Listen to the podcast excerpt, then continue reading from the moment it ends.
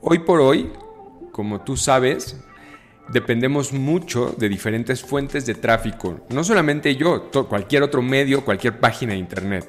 Me refiero a redes sociales, me refiero a buscadores, ¿no? Puede ser Google, que es el, más utilizado, eh, las redes sociales Facebook, Instagram.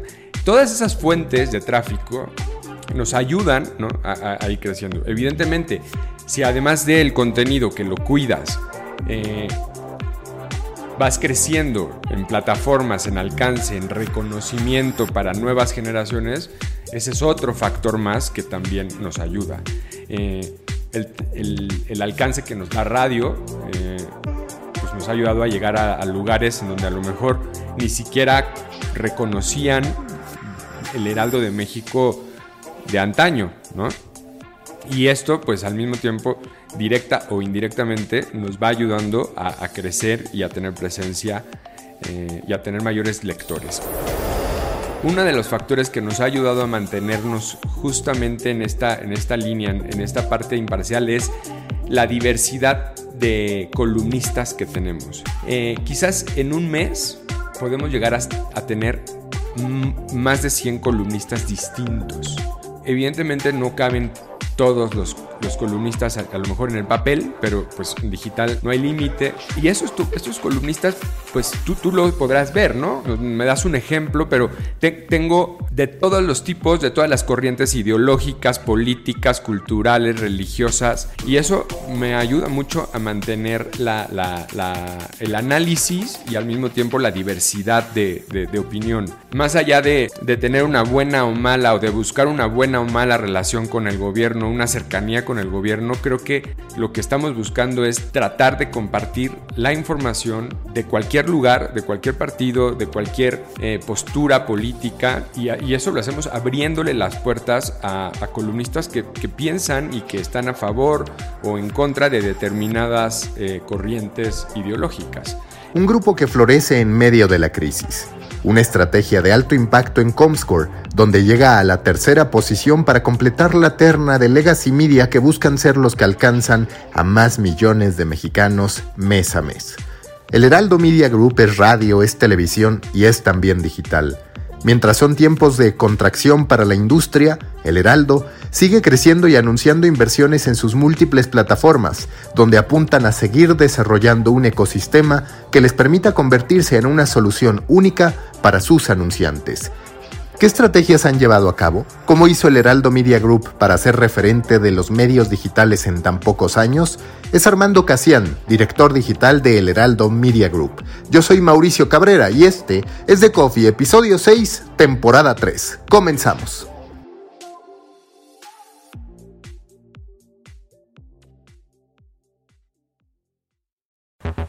Intenso como Nación 321, ligero como BuzzFeed, cargado como el de Forma, refinado como el país. Aquí comienza The Coffee. Grandes historias para grandes storytellers. Un podcast con el sabor de Storybaker por Mauricio Cabrera.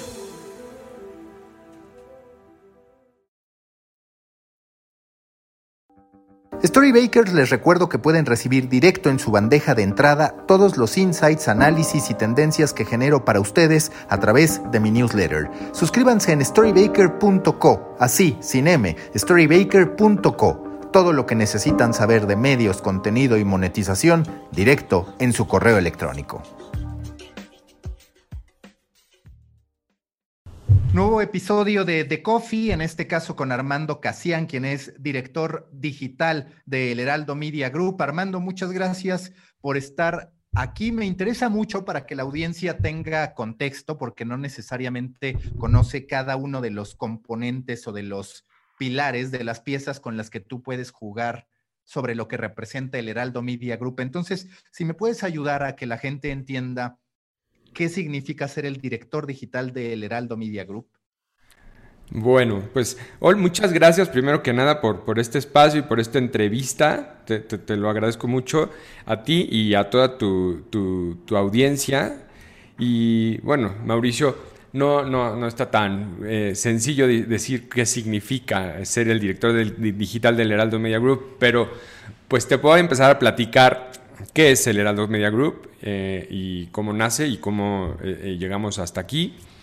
en el 2017, el 2 de mayo del 2017, se relanza el papel, se relanza el Heraldo de México, que había dejado de estar en circulación durante varios años y lo, adquiere un, un, grupo empresarial mexicano, 100% mexicano, que es el Grupo Andrade, y eh, a partir de ahí también nace la página de internet del Heraldo de México. Eh, empezó papel digital y en el 2018, 2019, finales del 2018, empezamos también con la televisión, solamente una hora al día y eh, vía streaming.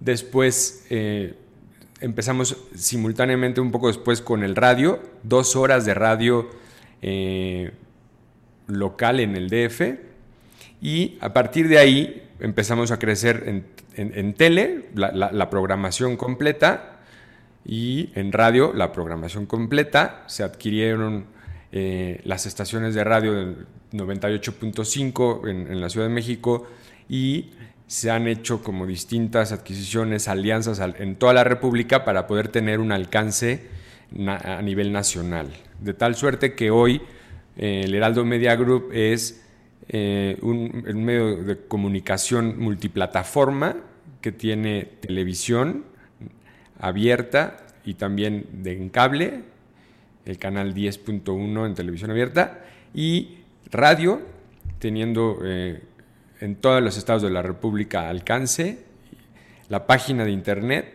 y el papel eh, por donde se empezó todo. Y en, la parte digital fuimos creciendo, evolucionando con todas las plataformas, eh, donde finalmente, como tú lo sabes, en el mundo digital es en donde se integra todo y es en donde está el reto. Ahí convive el contenido de tele, convive el contenido de radio, convive el contenido nativo digital y convive el contenido de papel. Entonces, el reto es justamente poderle darle la salida adecuada a estos contenidos que estamos generando en las diferentes plataformas de la mejor manera posible digital, ¿no? Porque finalmente es donde más alcance a nivel mundial, a nivel nacional, se puede llegar a tener. Cuando tú analizas la evolución de El Heraldo Media Group, ha sido un crecimiento acelerado. ¿A qué factores se lo atribuyes en un contexto en el que la gran mayoría de los medios o han sufrido una desaceleración o han desaparecido, han tenido que contraerse? Eh, ¿Cuál es el contexto en el que consideras que el Heraldo Media Group ha ido creciendo y se ha ido consolidando, por ejemplo, en la tercera posición en Comsco?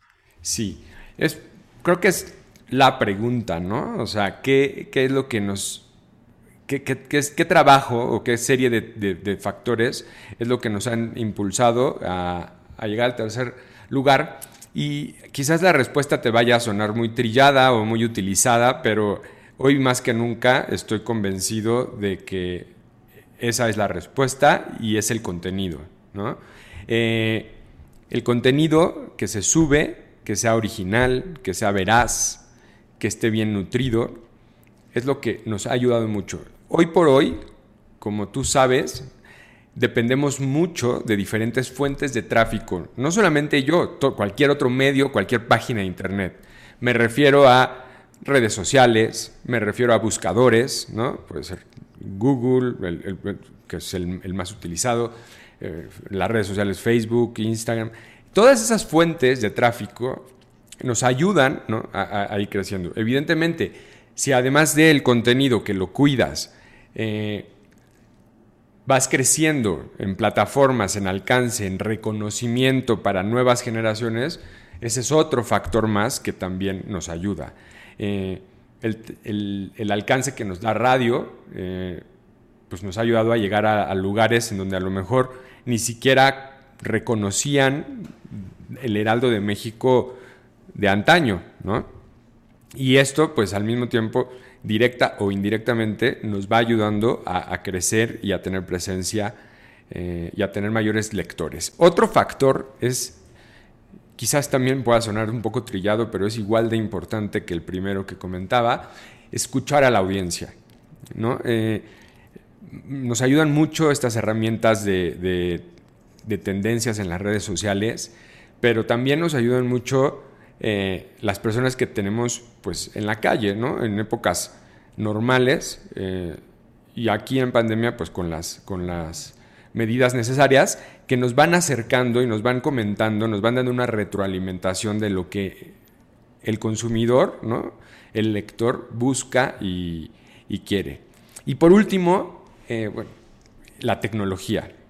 Sin duda alguna, creo que hoy más que nunca las personas buscan encontrar la noticia o les llega la noticia sin que la busquen, pero quieren leerla rápida, quieren que la página sea amigable, que lo puedan leer, ver o dirigir, de, de, como consumir esta información pues de una manera amena, ¿no? Finalmente, hoy tenemos acceso a la información como nunca y además gratuita, ¿no? Antes, ¿cuánto pagabas tú? ¿Cuánto podrías haber estado dispuesto a pagar por una enciclopedia de estas impresas en papel, una enciclopedia británica?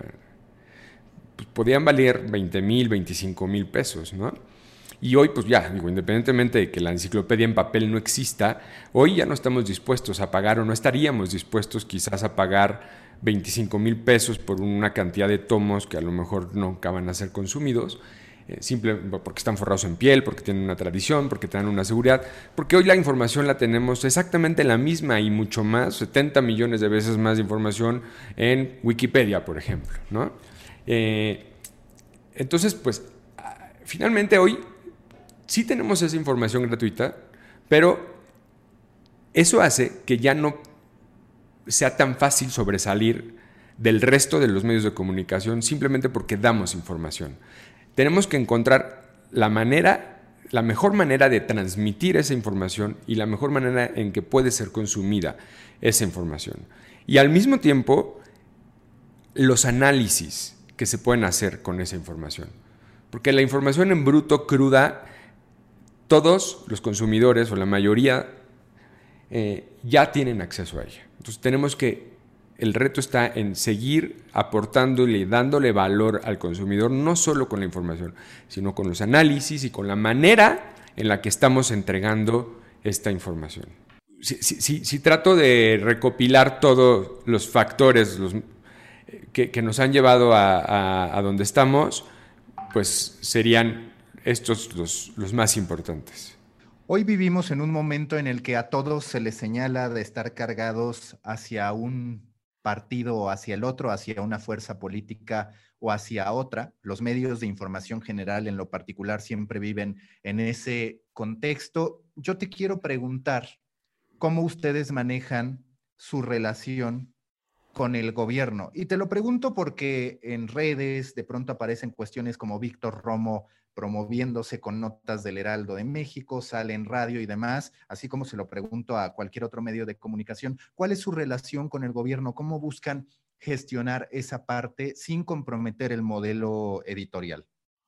Sí, creo que es uno de los aspectos más complicados de cualquier medio de comunicación, eh, esa neutralidad, esa imparcialidad, ese tratar de escuchar a todos los pues, todos los ángulos posibles de, la noticia para poder compartirla ha sido un reto, ¿no? Y uno de los factores que nos ha ayudado a mantenernos justamente en esta, en esta línea, en esta parte imparcial, es la diversidad de columnistas que tenemos. Eh, quizás en un mes podemos llegar a, tener más de 100 columnistas distintos.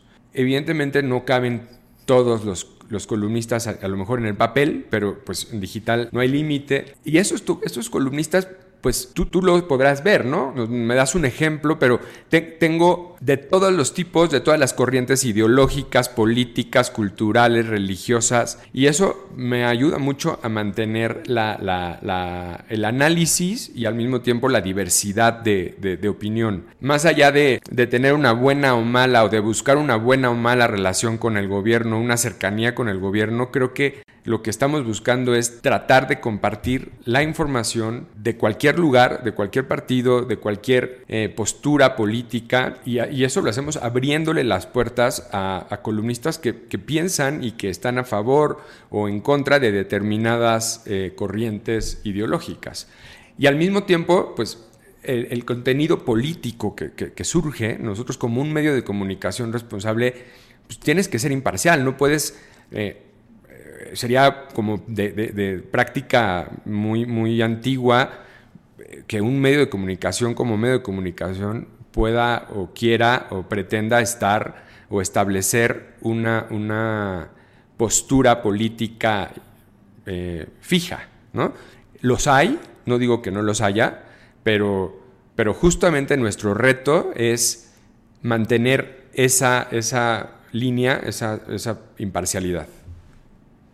Y hablando de los medios de información general, de los medios de comunicación en realidad, de la industria de los medios, ¿te parece que en México falta transparencia respecto a advertir que algún tipo de contenido pudiera tener algún patrocinio, algún apoyo por parte de los gobiernos, que digo, es de lo que más se critica del sexenio anterior, donde claramente cuando tú ibas a los motivos por los que invertían en sitios como el de Joaquín López Dóriga, en sitios o en periodistas que todos identifican muy bien a partir de estas listas, no necesariamente ese contenido aparecía etiquetado para que la audiencia supiera que se trataba de un contenido patrocinado. ¿Cuál es tu postura a este respecto, entendiendo que se trata de un mal de la industria, a final de cuentas, que no es algo que sea habitual en México? Sí, bueno, yo, yo creo que no solamente en México, sino a nivel mundial, si queremos tener medios de comunicaciones en donde no nos quepa duda de su imparcialidad, el gobierno no debería de anunciarse o de pagar dinero a ningún medio de comunicación. ¿no? Ahora, estoy hablándote de un panorama ideal que no sé no tengo la certeza de que ya exista en algún país, probablemente, probablemente. Pero eh, definitivamente el hecho de que pues, un, gobierno, el que sea, esté pautando sus actividades, sus obras, ¿no? Eh, pues, te puede llegar a, hacer dudar de, la imparcialidad de esa información, ¿no? que es un poco lo que está sucediendo hoy con los influencers. ¿no? Eh, al principio tú le creías mucho a un influencer, ¿por qué? Pues porque decías, no, él es una persona igual que yo, igual que yo, famosa, que, que me puede comentar algo desde su punto de vista muy real, pero hoy, ¿qué ha sucedido? Pues lo mismo, ¿no? Tú, ya es muy difícil que, y, no estoy criticando a los influencers, es, es, como un ciclo natural que sucede con los diferentes medios que van apareciendo. Hoy un medio más son los influencers. Es un medio más para poder llegar a la población, a, tener un alcance más específico, segmentado, pero ¿qué sucede? Pues si todos los influencers empiezan a recibir dinero de marcas, de productos, de... Eh, pues va perdiendo esa credibilidad, ¿no? Va perdiendo esa credibilidad y, terminan por matar a ese medio, ¿no? Y ha pasado muchas veces, ha pasado... Eh, con los pop-ups. No sé si recuerdas en un inicio cuando estaba el Internet Explorer, que no teníamos mucha opción eh, de, navegadores, pues cuando descubrieron las, las multinacionales el formato de pop-up, de repente abrías tu navegador y era imposible navegar en Internet por la cantidad de pop-ups. Sí, Pudo haber sido un buen medio para comunicar algo, pero aquí hoy el cliente se abusa, se cansa y se va. ¿Por qué? Pues porque tiene muchísimas alternativas. ¿Y qué, pasó? ¿Quién ganó? Pues llegó de repente Mozilla con otro navegador nuevo, con Firefox, en donde la ventaja competitiva era bloquear los pop-ups. Tan valoraron eso los consumidores que tuvo un crecimiento impresionante. Este, este navegador, que además de todo pues era gratuito y cambió indudablemente, igual que, Linux, la manera de, navegar y de hacer, eh, de consumir el Internet. Entonces, yo creo que eh, en todos los medios, Si, no eres capaz de mantener esa imparcialidad, de tener esa eh, como variedad de opiniones, eh, como tú dices, dejando en claro qué, es publicidad, porque pues, finalmente la publicidad es un ingreso para, el medio de comunicación y qué es eh, una noticia, que es un contenido noticioso, eh, el, consumidor va otra vez confiando en ti o seguirá confiando en ti. Entonces, pues ahí está el reto. Y a ese respecto, ¿ustedes tienen la práctica de etiquetar este tipo de contenido o cómo gestionan la, la, relación? Te lo pregunto, como te digo, se lo preguntaría a cualquier tipo de medio de información general, sobre todo en un contexto tan complejo como el que vamos a vivir sin duda a mediados de año con la elección más grande de la historia de México y demás.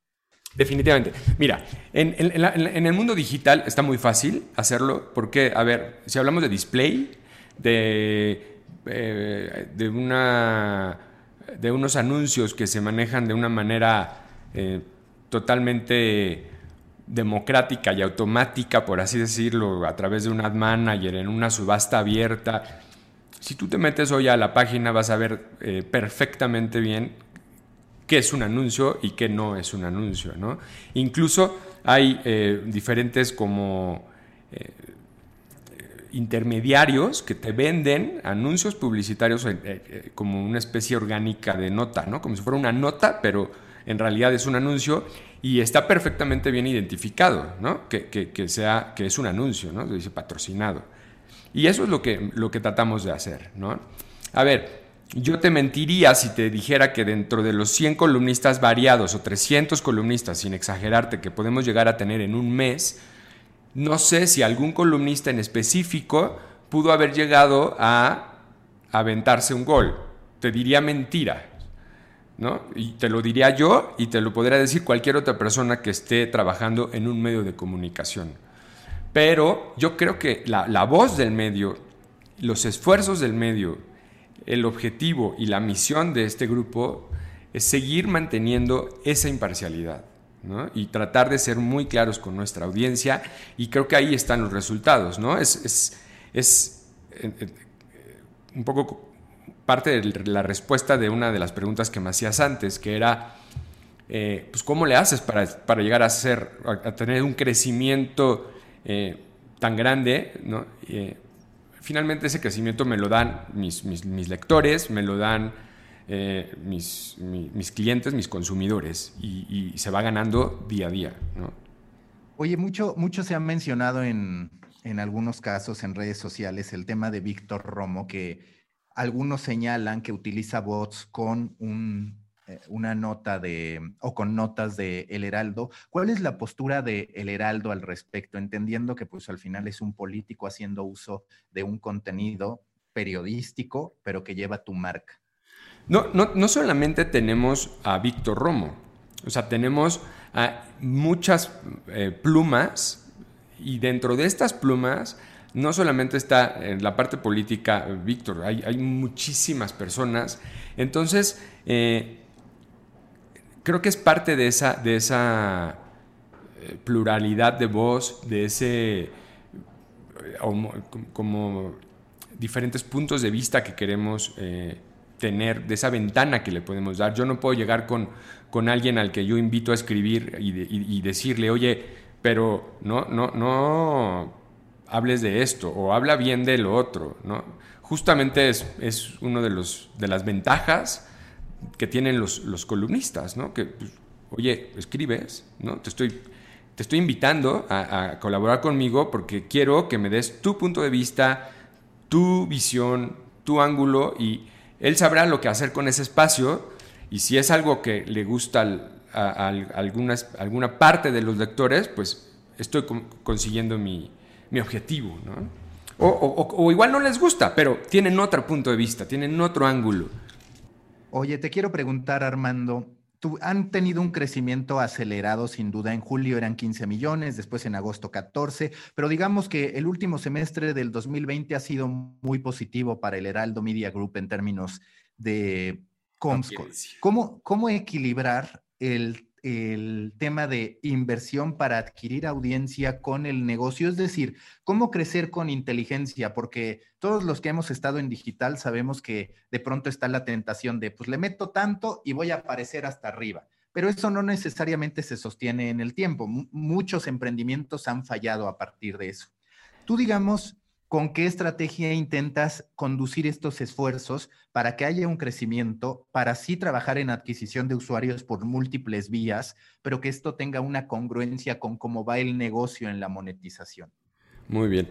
Eh, es, creo que es muy buena pregunta, eh, porque sí, todos hemos pasado por la tentación de, meter una pautita, alguna nota para que tenga mayor alcance o, que les aparezca en los buscadores a los clientes desde un inicio, eh, el director general Franco Carreño y el presidente del Consejo, Ángel Mieres, dejaron muy claro que querían que nuestro crecimiento fuera orgánico.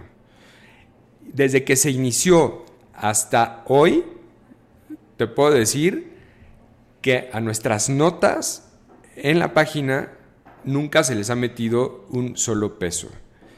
Eh, ha sido todo con mucho trabajo en los títulos, un trabajo de SEO muy profundo, eh, un trabajo no nada más del SEO, sino de cuidar fotos, de cuidar eh, títulos, de cuidar eh, sumario. ¿Por qué? Porque sabemos que eso es lo que nos ayuda a que Google orgánicamente nos, pueda aparecer dentro de los primeros. Mucho más creíble que, un, que un anuncio pautado, ¿no? Entonces, sí, creo que es una herramienta buena, pero al mismo tiempo puede llegar a ser peligrosa porque pues, te vuelves dependiente de, la pauta, ¿no? Y muchas veces la pauta puede llegar a ser más grande que lo que puedes monetizar de lo que conseguiste con tus visitas. Entonces, lo virtuoso, pues es un vicio que te lleva a, fondo, como, como bien comentas, que le ha sucedido a otros medios de comunicación. Oye, ¿y qué ocurrió entre octubre y noviembre del año pasado, que es cuando se da este salto extraordinario en materia de, visitas de 13.4 a 21.8 millones de usuarios únicos? ¿A qué lo atribuyes? ¿A qué, qué factores dices, esto terminó explotando? Puede haber sido Google Discover, puede haber sido alguna otra fuente. ¿Qué fue lo que ocurrió? Sí, fueron muchos factores. No es un solo factor. La parte editorial, la parte del contenido, eh, hemos estado trabajando muy fuerte, muy duro en esto. Eh, todos nuestros editores, nuestros, redactores constantemente están eh, en capacitaciones, están constantemente al pendiente de los cambios que hay en los buscadores, en las redes sociales, porque mm, hoy más que nunca cambian literalmente por semana, Entre los benditos algoritmos que, los van mejorando, modificando. Hay que estar al pendiente de, eso. Eh, el, contenido, eh, otro factor importante es la tecnología. Hemos estado mejorando eh, drásticamente nuestra página. Quizás no visualmente se note o de primera de, un primer vistazo lo puedas detectar porque se ve igual que siempre, pero eh, en la parte de la infraestructura, en la parte de atrás, lo que no se ve, la parte de la programación, es donde hemos estado también trabajando muy fuerte para poder eh, ser más rápidos, más amigables eh, a la hora de que las personas abran una nota y nos leen. y en una tercera parte, pues es todo el grupo que también ha crecido y nos ha ayudado a, a poder tener mayor posicionamiento, reconocimiento, tanto localmente como estatalmente, como nacionalmente e incluso internacionalmente. Ahorita hablabas de la tecnología. ¿Qué CMS están utilizando ustedes? Ahorita estamos utilizando un CMS que es argentino, se llama Editor 80. ¿Y por qué escogieron este y no otros? Te lo pregunto porque mucha gente siempre está ante la duda, tanto gente que quiere hacer un medio de comunicación en toda forma, como algunos otros que son independientes, y siempre está la plática de los distintos CMS, desde el del Washington Post, ARC, hasta evidentemente WordPress, que es la vieja confiable, como le podríamos llamar. Y por el otro lado también está el que tiene Iconosur, ahora este que tú comentas. ¿Cuáles son las bondades que tú le ves a este CMS? Sí, hoy, hoy por hoy, ¿no? los CMS, pues, encontrarse, encontrar una diferenciación clara eh, es, muy difícil. Creo que cada, cada CMS tiene ventajas que le sirven a diferentes medios de comunicación. No es lo mismo ser un medio digital nativo, hacer una multiplataforma de tele, radio. Entonces, eh, este, este CMS me, me, gusta y le veo mucho, muchas ventajas porque me ha ayudado a poder mantener esta donde se juntan todas las plataformas en el ámbito o en el ambiente digital, eh, se adapta muy bien para que yo pueda combinar el radio, la tele, las notas eh, puras como tal en, el, en el CMS. Número dos, eh, está pensado, creo que hoy por hoy es algo básico, está pensado para que las notas sea consumida de manera móvil, no de manera fija en, un escritorio. Entonces, eso es algo muy importante porque la, mayor parte, gran, mucho, o sea, un gran, gran, gran porcentaje de nuestra audiencia eh, y, la de muchos medios tiende a ser cada vez más eh, a través de los teléfonos inteligentes. Y, si tú piensas o redactas o armas una nota pensando que te van a consumir en una pantalla de una computadora, y no en un celular, pues cambia mucho la, experiencia del usuario, ¿no? Eh, y este, este, este CMS está enfocado 100% a ser consumido, a que todo lo que se genere sea consumido o visto en un celular. Eh, y, y, por otro lado, la velocidad, ¿no? La velocidad que tiene a la hora de cargar las notas es algo que hoy los consumidores sabemos que valoran mucho y, hay que dárselos. Entonces, son factores que, creo que me han ayudado eh, mucho eh, y que tienen, que me ha dado este SMS. ¿En qué proceso, en qué etapa tú dirías que van en términos de entenderse como una compañía multiplataforma. Vaya, desde el inicio se vio que esa era su intención, lo promovieron, están teniendo las audiencias, independientemente de que cada quien tendrá sus distintos puntos de vista sobre la calidad o no que puedan tener tus contenidos, pero ¿a qué nivel consideras que hoy está consolidada esta integración multiplataforma?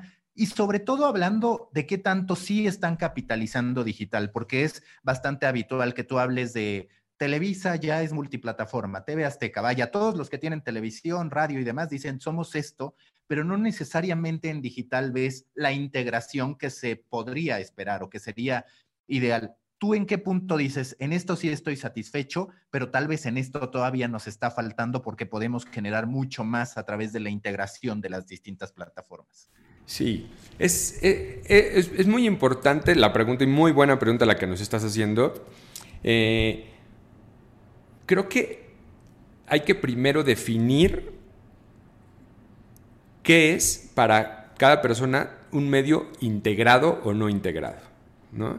¿Por qué? Porque ocurre, o he visto que ocurre en diferentes medios, que tratan de meter un contenido que fue elaborado, te voy a poner un ejemplo, para tele, idéntico en las redes sociales o un contenido, una gráfica, una, eh, una ilustración que fue pensada para ser consumida en el papel, la quieren pasar tal cual a, digital o a tele. Y la realidad es que eh, para mí eso no es una integración. ¿Por qué? Porque el contenido, si está pensado para ser consumido en papel, pues déjalo en el papel, no, no lo forces a que le pongan un screenshot en la pantalla de la televisión de una gráfica que salió en el papel porque está muy bonita, porque el consumidor no la va a ver, no puede ver la letra chiquita, no puede ver el detalle de la gráfica. Entonces, para mí eso no es una integración y no es algo que yo busco. Eh, creo que la integración se da en, en la información. La integración se da en la información y se da en el apoyo del contenido que nos pueden aportar las distintas plataformas o que yo les puedo aportar como digital a las otras plataformas y la capacidad que cada plataforma tiene de adaptarlo y de entregarlo a su audiencia. Si a mí me entrega papel mañana una gráfica y yo la pongo tal cual esa gráfica en digital, voy a tener un alcance pues que una nota normal podría llegar a tener, pero cuando el consumidor la meta y le dé clic y le empieza a leer y vea un, PDF ahí pegado eh, que no puede alcanzar bien, que le tiene que hacer zoom y más tomando en cuenta que esto se consume en un celular, se va a ir, se va a ir en ese momento. Entonces, yo creo que estamos en el punto en el que estamos viendo que la información está fluyendo en la multiplataforma. Y algo que yo creo que no es que se acabe y que ya llegue a su fin y que diga, ya acabe con el ciclo de la integración, porque creo que es un ciclo vivo que constantemente tenemos que estar eh, poniéndole atención en cómo voy a adaptar la información a cada plataforma para que sea consumida de la mejor forma posible. Y, creo que eh, estamos en esa parte del ciclo en cuanto a integración de información se refiere.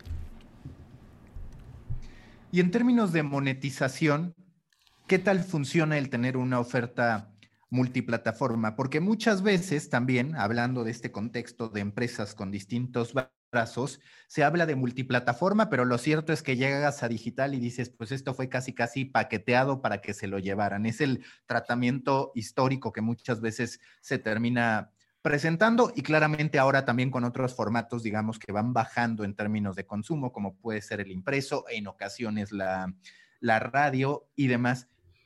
¿Cómo son las negociaciones? ¿Qué dirías que has aprendido, que han aprendido en, en, tu equipo comercial al momento de presentar esto, entendiendo que tú eres solo el director digital, pero pues claramente un componente importante de la negociación global que se puede tener con cualquier cliente? Sí, e, es muy, muy buena pregunta, ¿no? Creo que todos los medios multiplataforma lo, viven todos los días y, y al mismo tiempo eh, los mismos clientes o posibles clientes, las marcas que se quieren anunciar ahí también lo, viven todos los días. Eh, eh, estamos, creo que en una época de cambios, ¿no? Y cada vez son más rápidos y son más contundentes estos cambios y para todos los, jugadores eh, ¿no? en, las industrias. Y hablando de la industria de las comunicaciones, está cambiando el contexto para el cliente porque los clientes no saben muchas veces cómo se pueden anunciar en una multiplataforma. No saben el alcance o cómo se pueden anunciar en un ambiente digital. Eh, porque es algo muy nuevo, sigue siendo algo muy nuevo. Eh, y va cambiando, evoluciona todos los días, ¿no? O sea, si el año pasado era el anuncio de video digital, a lo mejor hoy va a ser el anuncio de audio en el podcast, ¿no? Va cambiando y, el consumidor, el el cliente, el, anunciante, pues no está al pendiente de las tendencias de qué medios son los que están eh, teniendo mejor rendimiento, son más eficaces. Entonces, uno de los retos que nos hemos enfrentado es platicar con los clientes para saber sus necesidades y ofrecerles qué ventajas pueden llegar a tener un, medio, un, plan de medios multiplataforma y enseñándoles las ventajas que tiene cada plataforma, el alcance que tiene cada plataforma. Y te mentiría si te, diría que esto es como, yo creo que tú lo sabes muy bien, como un restaurante al que vas y te dan un menú con un precio y dices, esto vale tanto, ¿no? ¿Por qué? Porque al ser multiplataforma, creo que una de las grandes ventajas que tenemos es esta flexibilidad que dependiendo de la necesidad del cliente se las vas planteando. Oye, ¿sabes qué? Tú no necesitas, no te va a servir porque tu audiencia no, no escucha el radio. Ah, bueno, pues entonces, ¿para qué te trato de meter el, radio? Entonces, esa flexibilidad que me da el tener una multiplataforma creo que a los clientes les es muy atractiva. Y por otro lado, creo que en, todas las plataformas eh, tenemos ventajas que por sí solas son atractivas para el cliente. Que inclusive si no somos una multiplataforma, quizás el consumidor, el, el cliente diría, ok, solo tienes radio, o solo te vengo a buscar por el radio, ah, pues adelante, ¿no? O solo quiero eh, digital, o solo quiero papel. Entonces, sí nos ayuda, sí nos hace em, quizás más atractivos para muchos clientes el ser multiplataforma, pero al mismo tiempo no podemos perder de vista que individualmente somos una plataforma completa que tiene que ser atractiva de igual forma para los clientes. O sea, no dependernos unos de los otros para poder ser, eh, para poder monetizar. Cuando tú hablas de esto, ¿me podrías hablar de, de porcentajes? De decir, a ver, X porcentaje se genera por la televisión, esto se contempla multiplataforma, es decir, ¿cómo estaría tu PAI de ingresos a partir del Heraldo Media Group en términos de porcentajes, no de cifras absolutas?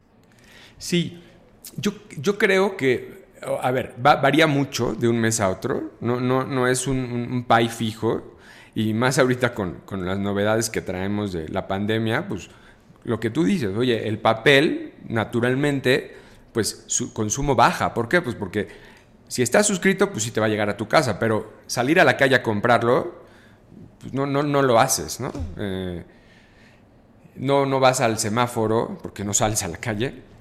Quizás hoy te podría decir que pues ese ingreso bajó, pero no quiere decir que el año pasado, antes de, o el antepasado, antes de la pandemia, pues era una base muy sólida el papel porque era lo que el, cliente reconocía, porque era el que tenía historia, porque era donde estaban las, las plumas importantes y, va evolucionando, ¿no? Eh, y, yo creo que, mes a mes, eh, y seguirá sucediendo, esta variación entre los ingresos dependiendo del contexto en el que estemos viviendo.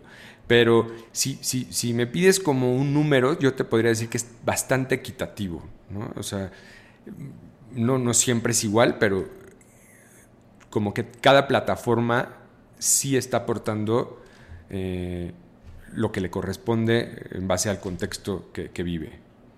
No hay una que diga, ah, no, hombre, la que nos está rescatando es este televisión y, no, no, no, no, está así. ¿no? Te, lo diría, pero no es así.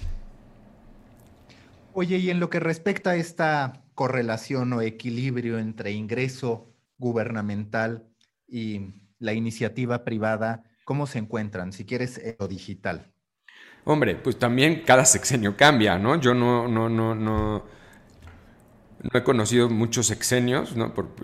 trabajando dentro de un medio de comunicación, pero lo que sí conozco es el, este, el, actual y, pues, así como yo, muchísimos otros medios, todos los medios te lo podrán confirmar y, pues ese PAI ha, quedado de un tamaño diminuto. Eh, pues, porque esa es la política que se maneja eh, actualmente en, este gobierno. Entonces, pues eso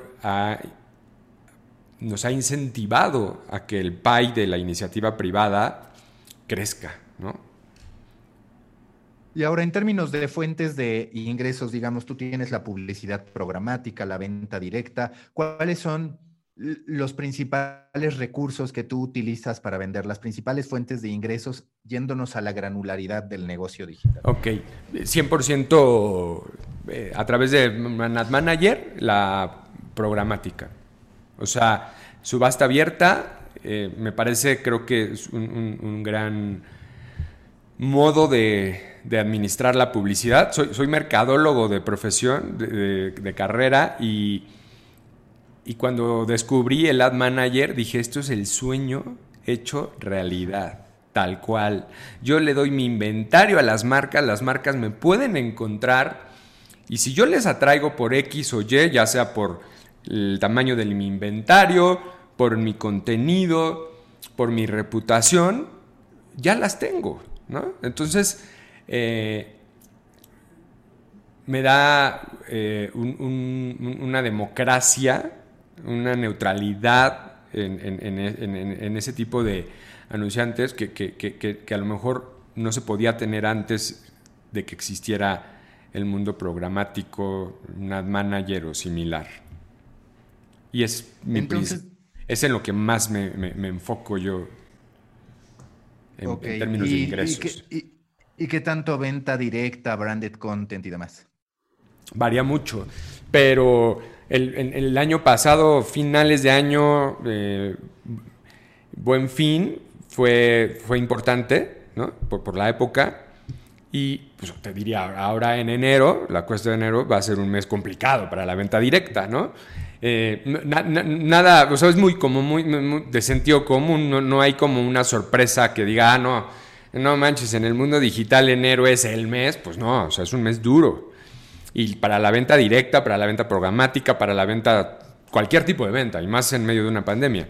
Entonces, eh, depende, ha, habido meses muy buenos de ventas directas en digital, eh, y ha habido Mm, quincenas en las que pues, no, no, no, corre el flujo, ¿no? Oye, por lo que escucho, no eres tan, no estás tan confiado, si así lo queremos llamar, en el tema de las suscripciones, en el tema de lo que están intentando hacer otros legacy media en Latinoamérica, incluso en México ahora el Universal también apuesta fuerte por ello. El Reforma lleva tiempo intentándolo con distintas estrategias. ¿Cuál es la postura de el, Heraldo Media Group, que si bien es un legacy media, pues al final tuvo su pausa, por así decirlo, y demás, y se reaviva? ¿Cuál es la postura del Heraldo y la tuya en términos de las suscripciones, de la gente pagando por contenido en digital? Sí, mira, eh, yo, yo creo que es, es, un tema que depende mucho, la acción o el punto de vista o la postura que se tome dependiendo de la cultura de mi consumidor, de a quién le estoy escribiendo, a quién le estoy hablando. No es lo mismo escribirle a los lectores europeos que escribirle a los lectores eh, de África o que escribirle a los lectores de Oriente o que escribirle a los lectores de, de Latinoamérica o que escribirle a los lectores de anglosajones. Entonces, yo creo que ahorita eh, mis lectores eh, no, no, no, no, están pidiéndome una suscripción, ni me la van a pedir. Eh, ni, van a estar dispuestos quizás a pagar una suscripción como tal por, por, leer noticias que las van a encontrar en otros medios igual de forma gratuita. para el mercado mexicano.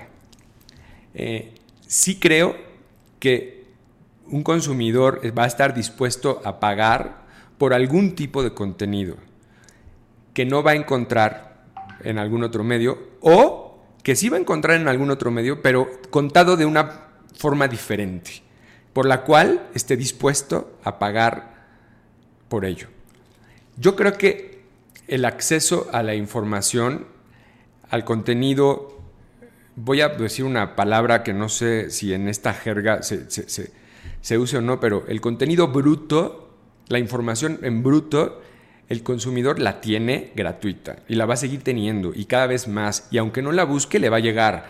A mí me gusta mucho, por ejemplo, la Fórmula 1. Y cuando son los, los, las carreras, no sé, en Japón, que es a las 2 de la mañana, yo me levanto a las seis para ver eh, la carrera, me es más difícil llegar a ver la carrera de mi cama a la tele sin enterarme del resultado que, que, enterándome. ¿Por qué? Porque basta con que abra o prenda mi teléfono para que yo vea algo que, que me diga el resultado o cómo estuvo la carrera. ¿Por qué? Porque la información me llega y de forma gratuita. Ahora, creo que es un muy buen reto y puede llegar a ser un buen modelo de, monetización. Quizás no una suscripción, pero sí membresías que te den acceso a contenido que no vas a encontrar en otros lados por la manera en la que te lo están presentando, por la manera en la que te lo están contando, eh, ya sea gráficamente, eh, por la manera en la que está escrito, y diferentes opciones que puede haber eh, que, el consumidor valore. Entonces, yo creo que los medios que, comentas hace un momento, que están tratando de, poner eh, un muro de pago o un modelo de membresías, eh, están ahorita trabajando justo en, ese tipo de las maneras de, entregar el contenido que van a hacer que el consumidor esté dispuesto a pagar por algo así. Y, mis respetos, porque van como flecha de, de, este tipo de, consumo, ¿no?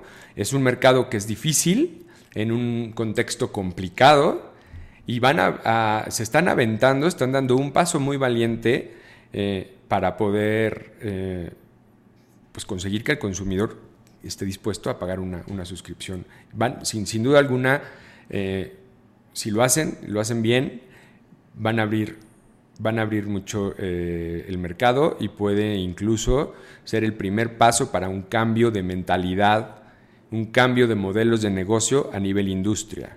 No te digo que esto vaya a suceder en el 2021 ni en el 2022, pero creo que sí es una punta de lanza porque son medios importantes los que están dando este paso. Oye, te quiero preguntar también, una de las tendencias de los medios de información general, pasando por el propio El Universal, por Milenio, por Debate de Sinaloa y también por ustedes, es la verticalización, es intentar conquistar un nicho que además en los periódicos pues es algo que en realidad siempre ha estado, siempre estuvieron estas secciones, más allá de que se fueron adelgazando también. Como suplementos, ¿no? Como, exacto, como suplementos. ¿Cuál es la perspectiva? Ustedes tienen, por ejemplo, GastroLab, tienen también una, una serie de suplementos en el impreso, también algunas presencias en digital. ¿Cómo percibes esta búsqueda por verticalizarse, por poder conquistar nichos? ¿Y en qué posición ves a los medios cuando en estos nichos, digamos, pues también están creadores de contenido que pueden hacer contenido más obsesivo sobre eso muchas veces, aunque una audiencia menor, por llamarlo de alguna manera, o están las grandes tecnológicas que de pronto te pueden resolver necesidades de ese nicho. Yo por eso muchas veces cuestiono el modelo, entendiendo que ustedes, que los medios grandes, por así decirlo, pueden encontrar su avenida de negocio por la vía programática. Sí, hombre, no sé si, se, pueda encontrar como la, vía, en la vía programática. Eh, a largo plazo eh, como la, solución o el modelo de negocio adecuado. Sí creo que es una fuente de ingresos importante, pero tampoco podemos confiarnos, ¿no? La clave, una de las claves que siempre la transmitimos en el equipo es mantener el balance, ¿no? Hay que tener un balance en todos los aspectos, en la tecnología, en la programática, en el contenido en la manera de, transmitir este contenido. Eh, hay que tener un, balance para que no, no, nos volvamos dependientes, ¿no? Así como se puede poner el ejemplo del gobierno, se puede poner el ejemplo de Programmatic, se puede poner el ejemplo de venta directa. Al final, si nos volvemos dependientes de un solo ingreso, de un solo modelo de negocio, tarde o temprano se nos va a ir el barco. Eh, a mí eh, me, ha parecido eh, una, gran alternativa para mostrar información especializada. Creo que cuando tienes productos como GastroLab, eh, que tienen ya muchísimo contenido multiplataforma y están especializados con tanta calidad, muy cuidado. Está mal que lo diga yo, lo sé, pero bueno, ahí están los, números y la, audiencia. Eh, vale la pena ¿no? enfocarse a esa audiencia y dárselo de la mejor forma posible. Y, y esa es como la lógica detrás de abrir un vertical para el Heraldo Media Group. Es, oye, hay un mercado, tenemos un producto de calidad muy bueno, con contenido, vale la pena abrir el vertical. ¿Por qué? Porque va a ser una mejor forma de llegarle a ese consumidor. Esa es la lógica de fondo de los verticales. Si yo empiezo a abrir verticales por abrir verticales, por teniendo como fondo a ver si esto me deja más dinero, estoy seguro que mi estrategia va a caducar en un año. Porque, insisto, el contenido es muy importante. Y al final, si tú no nutres de un buen contenido en vertical, por más que lo enlaces a la, a la columna vertebral, en este caso el Heraldo de México, no va, no va a funcionar. Hoy el consumidor es más inteligente que nunca, el lector tiene más rapidez para poder comparar y, y no, no, no, se trata de engañarlo, no se trata de decirle, oye, te estoy dando un vertical que es una misma nota que vas a encontrar en el, en el otro dominio, pero pues, para que la leas dos veces, aunque diferente, y así me dejes más dinero. El consumidor ya lo sabe. Eso el consumidor lo sabe. Si tú no le das un contenido original, bueno, más en los verticales, mm, no, no es magia, ¿no? No, no, no hay magia. Y tenemos dos verticales actualmente, que es el Heraldo Deportes y tenemos Gastrolab. Y si me preguntaras, oye, ¿vas a abrir más verticales o tienes en mente? La respuesta es, vamos a seguir el mismo proceso. Si detectamos que tenemos un mercado que necesita un vertical y tenemos contenido, producto de calidad, vale la pena abrir ese vertical. Porque si no, es estar alimentando, complicándote la operación eh, en un proyecto que tarde o temprano puede caducar. Y hablando de verticales, un modo de conquistar también esos nichos son los podcasts. Ustedes de manera natural tienen la radio. ¿Cómo perciben ustedes el ecosistema de los podcasts, comprendiendo que otra vez ahí, pues están compitiendo los creadores de contenido independientes, las grandes productoras y están los medios de comunicación que hoy no necesariamente juegan un rol tan relevante, aunque es cierto que algunos de los podcasts más escuchados siguen siendo programas de radio que se suben como podcast. Pero a este respecto, ¿qué tanto planea el Heraldo apostar por el podcasting como una fuente de ingresos y también de exploración de conquista de nichos? Sí, yo creemos que, este año, así como el 2004 pudo haber sido el año del boom de Internet, eh, de las tiendas de comercio electrónico que, veían como fin tal cual. Eh, ya soy bueno porque tengo una página de internet cuando no se habían dado cuenta que era un medio más, ¿no? No puede ser tu fin. Eh, creo que hoy, este, este, año, va a ser el año de, los podcasts, en donde iremos redescubriendo, enterándonos más, escuchándonos, teniendo más alcance de lo que es y de cómo se consume el podcast. ¿Por qué? Porque si yo forzo al, público a que escuche el podcast, no, va a funcionar.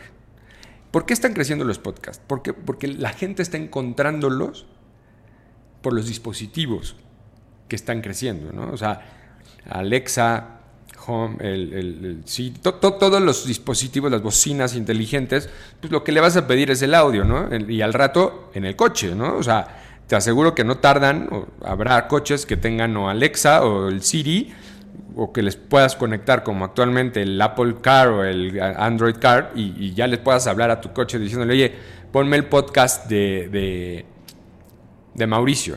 Entonces, estamos aprendiendo en el mercado mexicano tanto a consumirlo como a producirlo. Creo que va a crecer muchísimo más de lo que, de lo que ha crecido.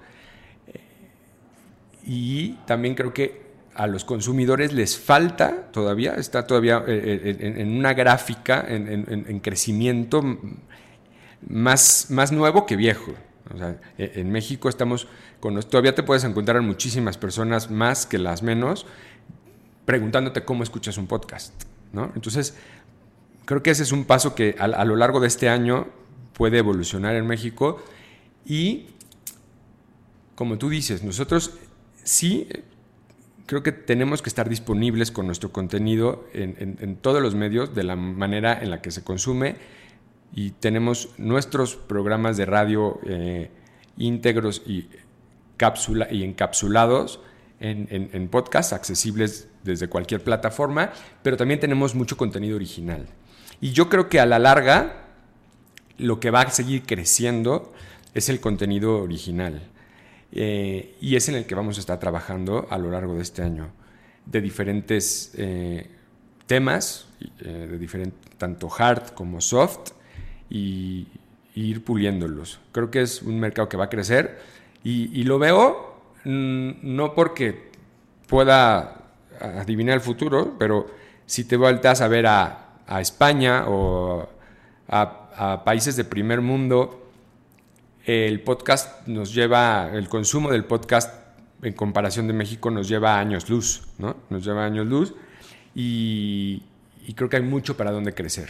Creo que hay mucho para donde crecer, creo que hay un mercado que, que va a ir creciendo, esa, tarta, ese pastel va a ir creciendo cada vez más. Y aquí el tema, creo que a partir de este año va a ser quién se queda con el trozo más grande de, de ese pastel que seguirá creciendo. Todos queremos estar en todos lados, cada vez hay más plataformas. Ustedes, por ejemplo, son de los medios que sí decidieron estar en TikTok con una estrategia recurrente desde hace algún tiempo. Sus resultados si lo otros no necesariamente son malos, porque digamos que los que están hasta arriba son eh, bien tasty, que claramente tiene la gran ventaja del que está Pictoline, están muchas cuentas de medios deportivos, pero andan por ahí de los 150 mil followers ustedes en TikTok. ¿Cuál es la importancia que para ti como director digital tienen las redes sociales y pues si me puedes decir en particular en TikTok qué has descubierto y qué utilidad le ves hoy en día para un medio de comunicación o para un grupo de medios de comunicación, si así lo quieres ver. Pues mira, es, es, un caso interesante el de TikTok porque te, obliga a reformar, tu, a replantear tu, contenido, ¿no? O sea, sabes, hoy lo que te está diciendo esta red es una red nueva, que es consumida principalmente por jóvenes, eh, mayores o menores de edad, pero no pasan de, los 25, 30 años, el gordo de lo que lo consumen. Y lo que me está diciendo la red social, uno, es el, tu, lector que te ve o el que te ve a través de TikTok no está dispuesto a estar más de un minuto viéndote, ¿no? Digo, menos de un minuto. Y me está diciendo que los que me ven ahí es un segmento muy difícil de llegar, en donde quizás la lealtad, la costumbre no está arraigada a él y que es lo que lo va a hacer o lo que lo podía hacer en otras generaciones, volver a, un medio o a una marca, sino que es el contenido del momento. Me sirve rápido, me entretiene, me informa, no, porque tienen las dos, ¿no? Y, para lo que me está sirviendo es para llegar a esa audiencia. es una audiencia que, que, quizás nunca va a agarrar un, pedazo de papel, independientemente de que traiga el papel periódico, si mancha, si no mancha, si está grande, si está fácil de desplegar, si no está fácil de desplegar. Nunca lo va a agarrar porque no le interesa, no lo voltea a ver. Y es un mercado exigente. Y TikTok me está ayudando a acercarme a ellos y, me está obligando a, adaptar mis contenidos para que sean consumidos por este mercado que consume de una forma completamente distinta.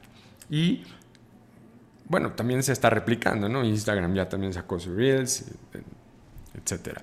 Pero bueno, nos está avisando, ¿no? Que somos como cada vez más como Nemo, ¿no? Que digo como Dory que la, capacidad de, nuestra atención es menor y, hay que dárselas y hay que ser capaz de, poder transmitirle todo lo que queremos transmitirle de la mejor manera posible en el tiempo que el consumidor está dispuesto a darme. Por eso creo que, es muy importante esta red. Y que aparte hay una complejidad ahí, que es, tú le estás exigiendo a los medios de comunicación que muchas veces no tienen presupuestos extraordinarios, que empiecen a tener gente con diversas capacidades para sus plataformas principales, pero además gente con distintas características para poder trasladarse a esas nuevas audiencias. Entonces termina siendo muy complejo el armado de un equipo. ¿Tú qué tipo de características has buscado para, para, para tener perfiles distintos que puedan satisfacer al final también a audiencias distintas, más allá de que la marca siga llamándose El Heraldo? Claro. Pues mira, yo creo que uno de, los principales factores, como te lo decía al principio de esta entrevista, es el contenido. Y el contenido está creado por el equipo. Eh, está redactado, está producido, está editado por el equipo. Creo que eh, eh, la respuesta a esta pregunta en concreto está en la variedad de edades, en la heterogeneidad, sí, está bien dicho, heterogeneidad de, perfiles dependiendo de, la labor que están realizando. Entonces, tengo gente que está recién graduada, pero que nos puede dar clases de redes sociales a mi community manager principal del grupo que, que está actualizada, que le gusta, que está apasionada, que es una usuaria de, lo nuevo y es lo que nos ayuda a, entender a la red social, porque el que te pueda, el que te diga que cuando sale una red social ya la entiende y la va a poder utilizar de la mejor forma es imposible, ¿no? Ni, siquiera los mismos creadores de la red social van a saber cómo va a ser el comportamiento o el consumo de, ese, de esa nueva red. Entonces, pues los usuarios, ¿no? Finalmente son los que empiezan a aprender y armar la red social. Entonces te podría decir que para poder atacar a los diferentes... Eh, medios o diferentes plataformas o redes, eh, el equipo pues, se ha vuelto, y algunos que desde un inicio que, se integraron a, formar parte del equipo, eran expertos usuarios de, este, de estos medios. O sea, porque no, no, no solamente es para el caso de TikTok, es para el caso de los podcasts, para el caso del contenido de papel, cómo lo voy a pasar a digital de una mejor forma, para el caso de la... O sea, cada, cada perfil, cada labor es, distinta y, son diferentes los requerimientos que, tienen y, el equipo, pues la verdad es que ha hecho un gran, gran, gran trabajo para poder entender y darle al consumidor lo que, lo que busca. ¿Cuál es el gran objetivo que te pones para este 2021? Es decir, si fuera un videojuego, ¿cuál es el nivel a superar en este 2021?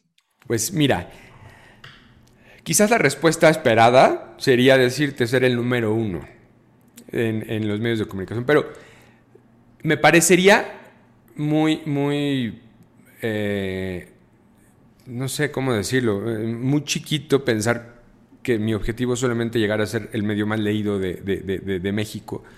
Creo que eh, mi, mi, objetivo va a seguir siendo, como ha sido en los años anteriores, comunicar a mis diferentes audiencias digitales, si quieres, vamos a, enfocarnos digital, porque en digital tengo audiencias completamente diferentes, enfocarme en entregarle de mejor forma el contenido, la información. Eh, amigable, eh, veraz, oportuna. Ese es mi objetivo. Y te puedo decir que es algo mucho más complicado no porque lo otro sea fácil, sino porque esto es mucho, mucho, mucho, muy complicado que ser el número uno. ¿Cuál es tu percepción respecto a que muchas veces los contenidos más vistos en los medios de información general no son precisamente noticias de información, sino cosas muy particulares como historias de perros, que es uno de los grandes puntos que suelen estar ahí, a veces en el top 5 y de esas tres o cuatro lo más visto son los perros. Y yo soy fanático de los perros, pero sin duda es de llamar la atención. Así como de los medios de política, muchas veces lo que más funciona no es la política dura, sino ahí a ver qué memes se inventan o qué historia que hasta los editores terminan forzando para decir, esto sí entra aquí. Claro. Sí, mira, aquí hay dos cosas importantísimas. Uno es, al consumidor hay que escucharlo y hay que darle lo que pide. Pero esa es la, primera, ¿no? Entonces, yo creo que si al consumidor le gusta un contenido, pues se lo podemos dar. ¿Cómo? De la mejor manera posible, de la mejor forma en la que él lo pueda consumir, disfrutar y usar. Y dos, sin perder en cuenta los valores y misión y visión del el medio de comunicación. Oye, sí, porque ahorita me podrás decir, oye Armando, pero ¿qué tal que el consumidor te está pidiendo eh, sangre o balazos o, no sé, desnudos. Bueno, ok, busquen otro medio. ¿Por qué? Porque primero están los valores, ¿no? Y mis los consumidores que, compartan estos valores se van a identificar conmigo y, y, son los que me van a ser leales, ¿no? Entonces, sí creo que tenemos que seguir escuchando al consumidor, tenemos que seguir teniendo un balance en la información eh, y es algo que nunca se acaba. ese es el reto, el trabajo del día a día, ese balance en el contenido con la información y con el tipo de contenido que al consumidor le, gusta y busca, alineado a los valores, a la misión y a la visión del grupo. ¿Podrías recomendar un libro, película, documental que digas, este me ah. ayudó en mi vida profesional? Uf, hay buenos. Mira, hay uno que Andrés Oppenheimer ha escrito, que es el de eh, Renovarse o Morir. Andrés Oppenheimer, es muy, muy buen libro. Eh, la Tierra es plana, o El mundo es plano de Friedman, también tiene una concepción... Eh, ¿lo, has leído ese? No. Ese no, la verdad es, que ese no. Es choncho, pero muy, muy, muy recomendable. Te dan un panorama global de, las tendencias y sobre todo de fondo, ¿no? de, de, lo que significa hoy los cambios que estamos teniendo. Serían dos libros que, que, que en mí han impactado mucho la teoría de la cola larga. Ese también me parece brillante la manera en la que explica lo que estamos viviendo hoy. Perfecto, entonces ahí quedan las recomendaciones. Última pregunta, si tú fueras un tipo de café, a partir de tu personalidad, de lo que quieres proyectar, ¿a qué sabría el café Armando Casian? A mucho café. No sabría ni azúcar, ni a café con leche, ni a expreso. A café sin azúcar, en una taza y se acabó. A café, café, bueno, bueno, bueno. de Muchas gracias, Armando. Mauricio, muchas gracias a ti. Te agradezco mucho esta entrevista. Estuvo muy a gusto. Eh, y, te, lo agradezco de verdad por este espacio y por, por escucharme. Busca la próxima semana un nuevo episodio cargado de emprendimiento, endulzado con grandes historias y narrado por grandes storytellers. Suscríbete a The Coffee, un podcast de storytellers para storytellers, un producto de Storybaker por Mauricio Cabrera.